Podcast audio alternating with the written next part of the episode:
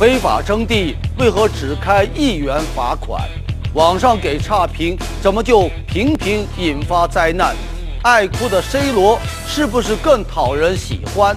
更多精彩尽在本期《杂志天下》。观众朋友，大家好，欢迎收看《杂志天下》，我是廖杰，和你一起来关注正在流行的话题。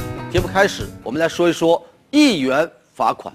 这事情呢，发生在广东阳江，说当地啊有一位洪老板买通了一家房地产公司，是非法征用了十多万平米的农用土地。发现这个情况后呢，当地国土部门呢也陆陆续续呢下发了四份处罚决定书，但奇怪的是啊，这处罚并没有让非法征地得到制止，反倒是呢这位洪老板呐还扩大了非法征地的面积。那么这洪老板为什么敢如此嚣张呢？对此，有知情人士就透露说，当地国土部门他开出来的罚单呐。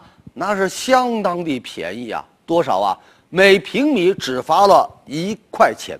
面对这样的执法，洪老板自然是有恃无恐啊。于是呢，他一边交罚款，一边呢继续征地。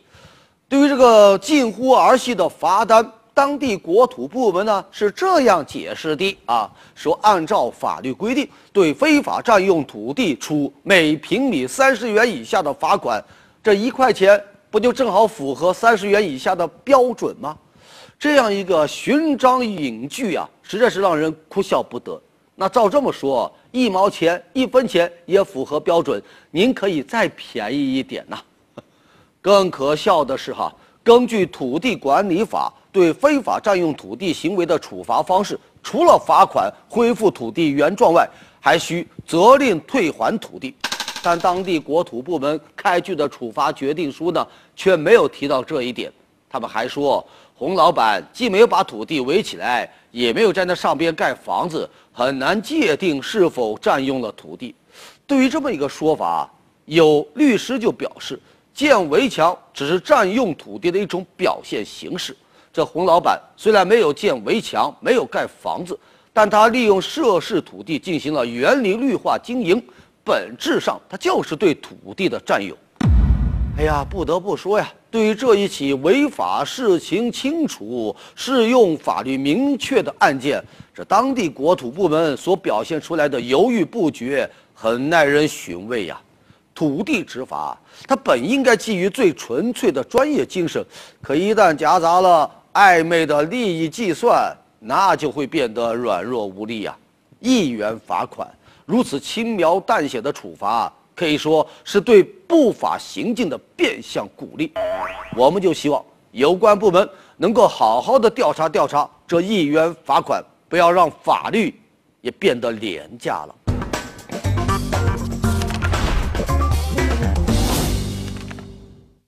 好，我们来继续关注热点话题啊！忙了一个礼拜，上班族呢都指着双休日能好好的休息休息。可是前不久，河北唐山市丰润区的这个公务人员呢，却接到了一个通知，说要取消双休日休假。哎呀，这个通知上就说啊，从七月九号开始到月底，一律取消双休日休假。各单位呢要按照统一部署，全员上班，确保各项工作呢有序进行。这个区委、区政府等多个部门将组成联合督导组啊，实地检查。哎呀，居然搞得这么严肃，这么隆重，那有人就想问，到底有什么要命的事，要一个月加班加点连轴转呢？这丰润区的相关负责人呢，就解释说，说区里呀正在开展这个社区生活城区建设活动，为了把活动啊搞得更好，就要求全员参战。然而呢，这通知发出还不到半天，这情况就变了，这个区又接着发了一个通知。把前边的通知呢给取消了，说不再对双休日休假做统一要求啊，但工作任务较重的单位还是要统筹安排，积极行动。哎呦，这还真是孙猴子的脸，说变就变了哈。对此啊，有专家说，全员待命、集中攻坚，那说到底呢，都是非常规的治理形态，看不到半点现代行政治理的逻辑。不仅效果存在不确定性，也在公务员内部，甚至呢，在当地群众之间呢，制造了一种紧张的气氛。取消双休日休假，搞全员战术做工作，其实呢，那就是一种形式主义啊！相关部门有必要审视一下，尽量多给他放放假呀。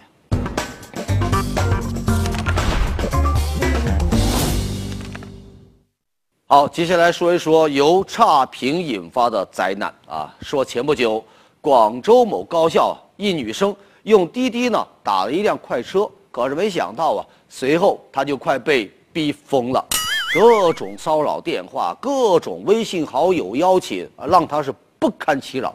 最后呢，就发现啊，这个有人发帖啊，把他的头像啊、他的联系方式啊，公布在了一个黄色网站上。而发帖的人呢，就是之前那个快车司机，这一切呢，都源于一个差评。这女生就说了，在坐车的时候，那司机态度很不友好，一直不停的抱怨，甚至爆粗，责问他为什么这么近还要打车。下车之后，他当然就给司机一个差评啊。可是没想到啊，一个差评就引发了后续的万般苦恼。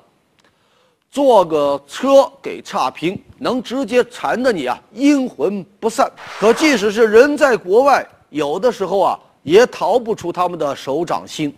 说这个前不久啊，国外有一位买家在网站上啊买了一款产品啊，是可以连接网络的电源插座啊。制造商呢就是咱中国的商家。由于买家本人的职业，他就是安全开发员。出于这个职业的本能，他就发现这产品当中啊有一些漏洞，于是呢，他就给商家呢打了一个差评啊。另外呢，人家还本着专业素养，洋洋洒洒写了八百字的分析评论。按理说，冲着这八百字的评论，也应该谢谢人家。可是呢，这么一个差评，却引起了销售人员的激烈反应，接连发邮件进行轰炸。刚开始呢是扮可怜哀求说，啊，您如果是不删除这个差评，我老板就要解雇我呀，您就行行好吧。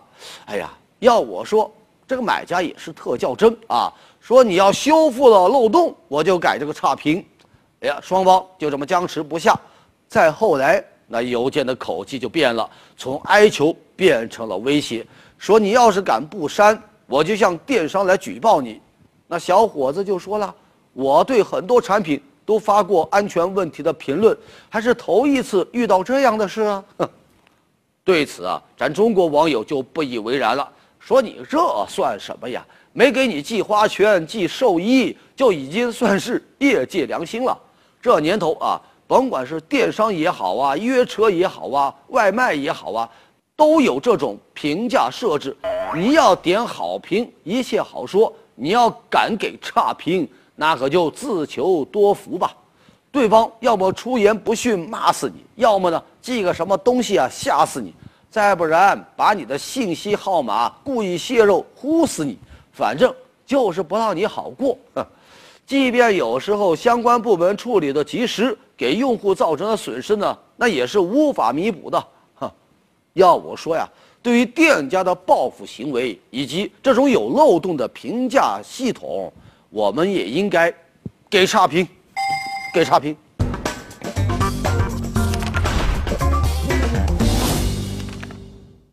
好，接下来我们来关注大学生就业的话题。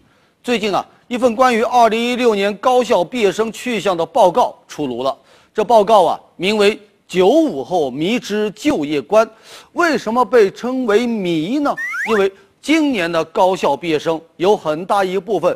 他们的就业观呢发生了比较大的改变，不再这个挤破头去找工作，而是呢选择不就业，这就让人感到迷惑呀。难道这些个大学生毕业以后就整天憋在家里，待着家里北京瘫，葛优躺了吗？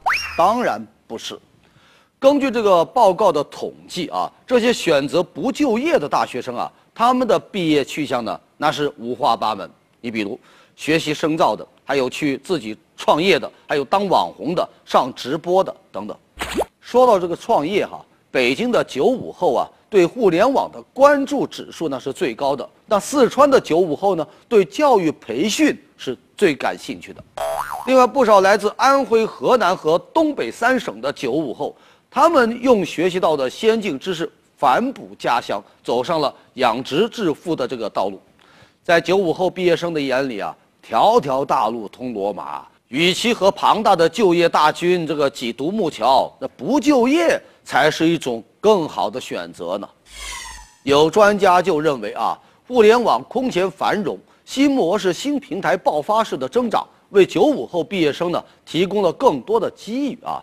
报告就显示，在九五后最喜欢、最向往的新型职业排行榜当中啊，绝大多数人呢选择了网络直播，其次呢就是网红。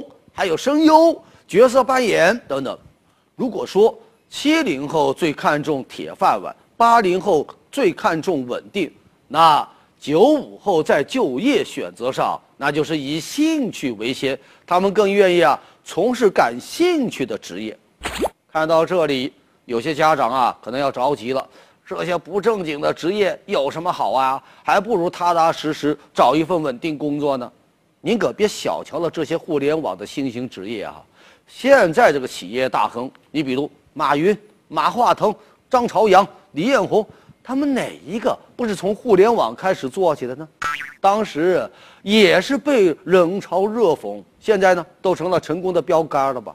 嗯，对此啊，有专家就说了，社会呢应该更包容、更加的开放，让九五后毕业生。有更多的机会，有更多的选择。另外，大学毕业生自己呢，也应该转变一些观念，适应新的形势。要我说，九五后迷之就业观，要理解，不要迷惑。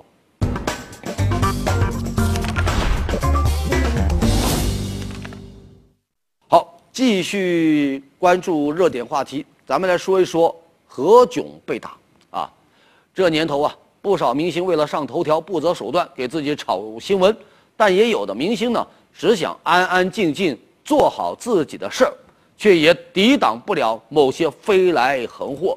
就比如咱今天要说到的这一位何炅啊，说这个前不久啊，有网友在微博爆料说，何炅啊在出演一台话剧的时候呢，突然从台下呀冲出来一位女观众，对着他是又叫又打呀，就导致呢。演出中断了十几分钟，随后爆出来的新闻标题那是让人瘆得慌啊！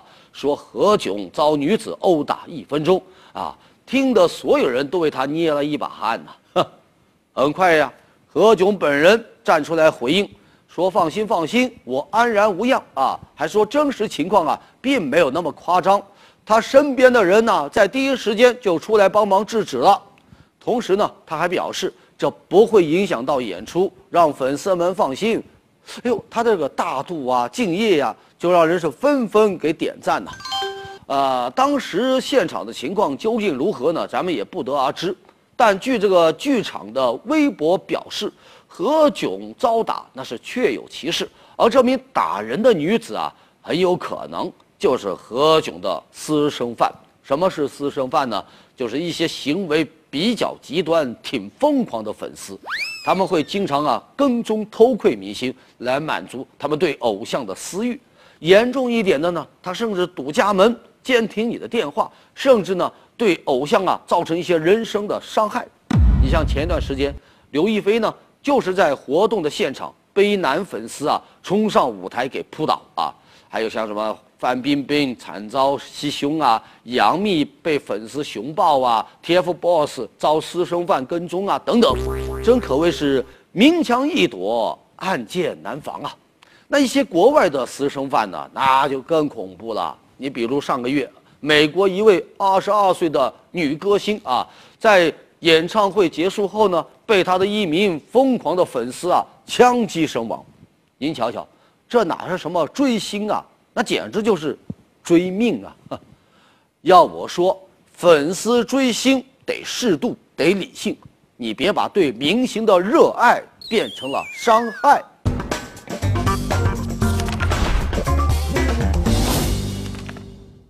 好，接下来进入板块。杂志标题，最新一期的《看天下》文章标题是“玩不着宝可梦 Go，就只能看国外玩家作妖喽”。最近啊。在澳大利亚、新西兰、日本等地啊，有一种新的病毒在蔓延啊，被感染的呀都漫无目的的游弋在城市各角落，他们都勾着脖子盯着手机啊，呃，时而走走停停，时而原地打转，并不时伴有神经质的尖叫或者是叹气。这个让人为之疯狂的病毒，就是一款新的手游，翻译过来中文名字就叫《宝可梦 Go》啊。从前几天上架到现在啊，已经有不计其数的玩家为了它不能自拔。目前呢，这款游戏在很多地方的游戏下载排行榜上啊，都位居第一名。由于大量玩家的涌入，就导致啊，服务器不堪重负瘫痪了。虽然只是一款游戏，但它给老牌游戏公司任天堂带来了新的活力，让这公司的股票啊大涨。三个交易日呢，这公司的市值啊。急增九十亿美元，什么游戏有这么大的魔力呢？这款游戏就被视作是一款健身类游戏，它的使命就是让死宅走出家门。游戏设定啊，就是让一些小精灵躲藏在我们现实世界当中，你要走出家门，到城区、到公园、到商场去，去寻找他们。当他们离你足够近的时候呢，就会出现在游戏当中的雷达上。然后呢，你就可以抓住这些个小精灵了。所以呀，你就发现啊，曾经不出门的这个宅男呐，他倾巢出动，拿着手机到处转悠啊。不过呀，虽然玩家的健康是得到了拯救，但他们的爱情却日渐消瘦。你像有女生在网上吐槽说：“我们家男友啊，迟到了一个小时，因为他呢待在公园里抓小精灵呢。”有的就说。宝可梦够感谢你偷走了我的男友，祝你们俩幸福。这游戏不止冲破了爱情的枷锁，还冲破了领地的限制。说在澳大利亚，游戏中的精灵站呢，设置在一个什么什么警察局。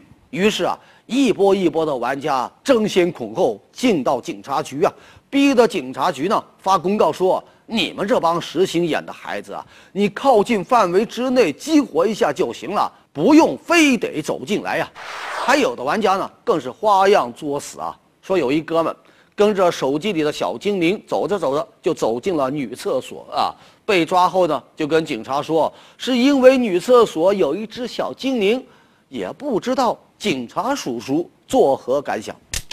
眼看着国外玩家各种作妖，咱国内的小伙伴。只能扮演吃瓜群众的角色，因为这游戏呢，在咱们这还没有正式上架，IP 封了，VPN 也不好使了，只能眼巴巴看着外国小伙伴晒炫。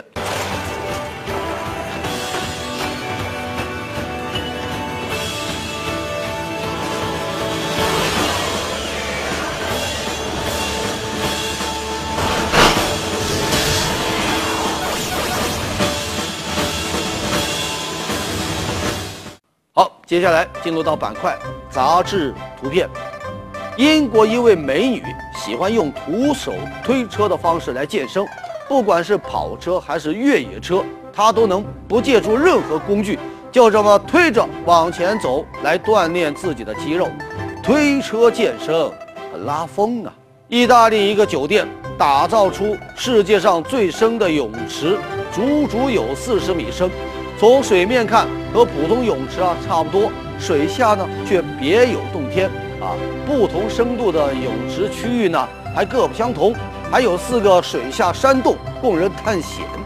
不会游泳的话呢没关系，可以在这个玻璃通道里啊一饱眼福。最深泳池这圈粉的套路也蛮深呐。英国一帮蛋糕师为了呼吁人们保护动物，就特地呢这个烘焙了一组动物造型的蛋糕，有萌萌的小象，有可爱的黑猩猩，还有优雅的鹦鹉，还有威风的大老虎。从颜色到毛发再到眼神，每一个细节啊都特别的逼真。这蛋糕啊不光诱人，好像还会吃人呐。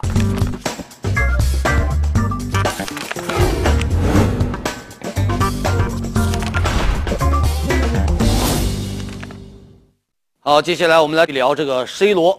二零一六年欧洲杯结束了，葡萄牙队队长 C 罗高举闪闪发亮的德劳内杯，带领葡萄牙队夺得冠军。这场胜利呢来之不易，在决赛的上半场，C 罗被这个法国队啊冲撞，痛苦倒地，躺在担架上，他泪流满面。最终呢，葡萄牙是战胜了法国队，C 罗亲吻奖杯，又再次流下泪水。他为什么那么爱哭呢？哈，有人就说。C 罗是我见过最喜欢哭的男人啊！我们来看啊，二零零四年，葡萄牙队在决赛当中输给了希腊队，十九岁的 C 罗是哭到崩溃。二零零六年世界杯，C 罗受伤下场，在替补席上哭到失态，旁边的人都被他哭得哭不知所措呀。二零一四年世界杯，葡萄牙出局的时候，C 罗更是哭到扑街呀，要对手搀扶着才能够离场。而且最夸张的是，C 罗伤心的时候哭，就算是开心的时候，他还是哭。你比如这一次欧洲杯夺冠，C 罗是泪流满面呐。咱们都说啊，男儿有泪不轻弹，C 罗他动不动就梨花带雨，很多人就觉得你太不男人了，心理素质怎么这么差呢？怎么当国际巨星啊？但是也有人就认为。C 罗不顾仪态放声大哭，只能说明他真的很在乎他拥有的这一切。小时候啊，C 罗家里很穷，穷到什么程度呢？一个星期只能吃一顿肉。另外，他有很浓重的乡音，时常被其他小伙伴呢嘲笑。那自卑的 C 罗呢，每天就偷偷的躲起来哭，哭完一场大哭。这就像一个溺水的人抓到了一根救命稻草。死都不松手啊！现在，C 罗已经成为了巨星，成为了球王，取得了这么大的成就。要是其他人呢，早就变得豁达了。但 C 罗没办法改变他爱哭的习惯。要我说，相比于一脸严肃的面瘫男，C 罗这样的爱哭啊，倒好像更讨人喜欢。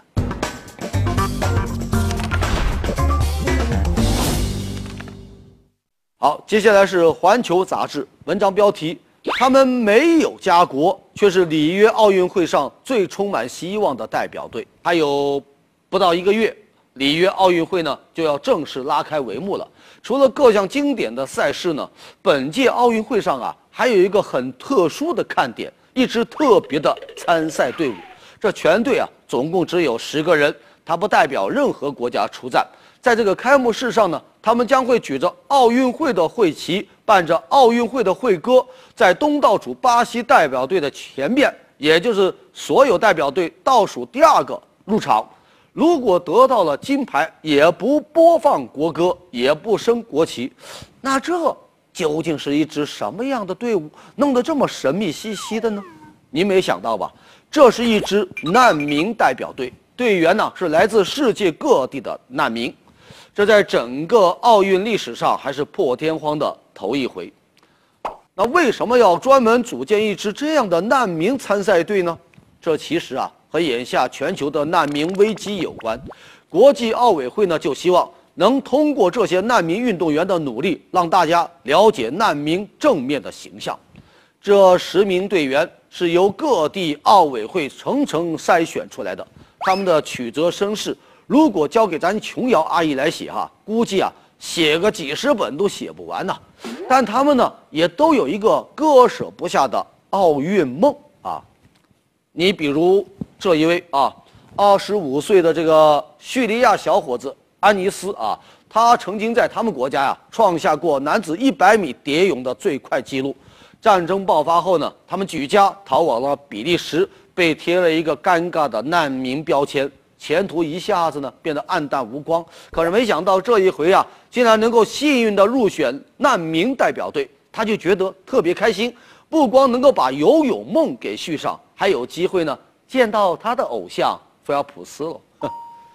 同样经历波折的呢，还有刚果的柔道运动员梅森加啊。九岁那年呢，他和家人在逃难的时候啊走散了，被送进了孤儿院，柔道成了他最好的朋友。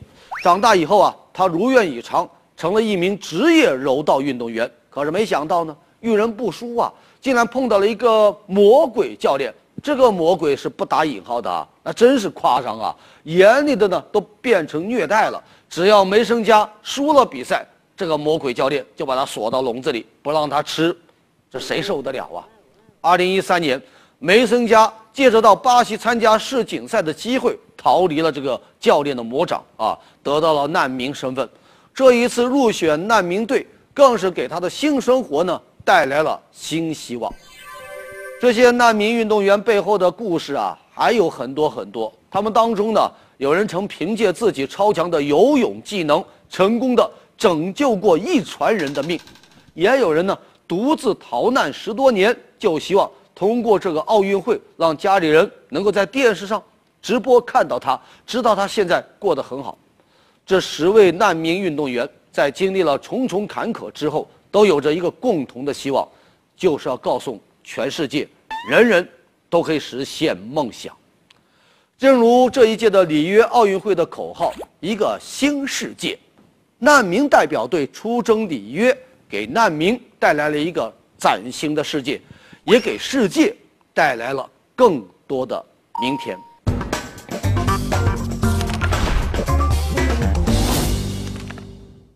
接下来是《南方人物周刊》，我们来介绍几个锐词。第一个词。